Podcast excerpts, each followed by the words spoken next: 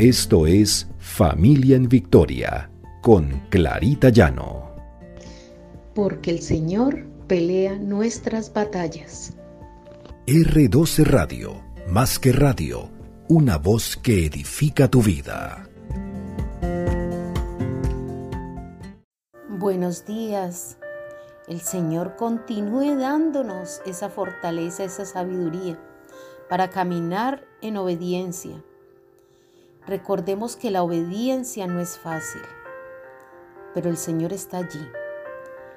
Este es nuestro devocional Familia en Victoria, porque el Señor pelea nuestras batallas.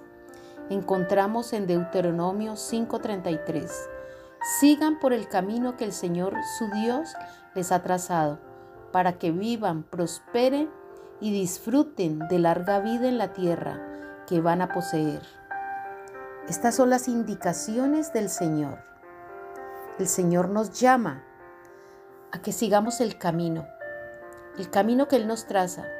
Pero ese camino no es fácil, porque esto requiere madurez para afrontar ese camino y ser consciente de que la obediencia no es fácil.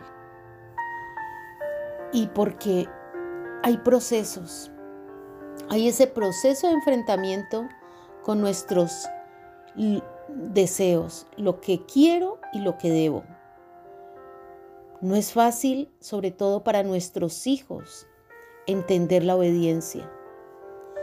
Encontramos en la palabra del Señor en Mateo 7, 13, 14. Entren por la puerta estrecha, porque es ancha la puerta y espacioso el camino que conduce a la destrucción y muchos entran por ella, pero estrecha es la puerta y angosto el camino que conduce a la vida, y son pocos los que la encuentran. Generalmente escogemos el camino más agradable y es vivir nuestra vida sin preocuparnos por obedecer, sin preocuparnos de qué es lo que nos está mandando el Señor, de qué es lo que tenemos realmente que hacer. Aunque a veces no entendamos por qué pasan las cosas, a veces se dan. Y la obediencia que debemos tener a Dios es lo que nos va a ayudar a seguir adelante, a fortalecernos en la fe y a dar fruto. Ya que no hay que buscar razones ni explicaciones, bástenos su presencia, su gracia, su palabra y su santa voluntad. Pensamos que es un camino lleno de espinas y que no es fácil transitar por él. Y no lo es, porque obedecer quiere decir renunciar. Y es una prueba de fe, es esa prueba de oro, que aunque parece una prueba de fuego, si alabamos al Señor y lo glorificamos, tendremos la respuesta. Quiero decirles que la gracia de nuestro Señor Jesucristo, aunque estemos rodeados de mentira y de engaño, Él está con nosotros.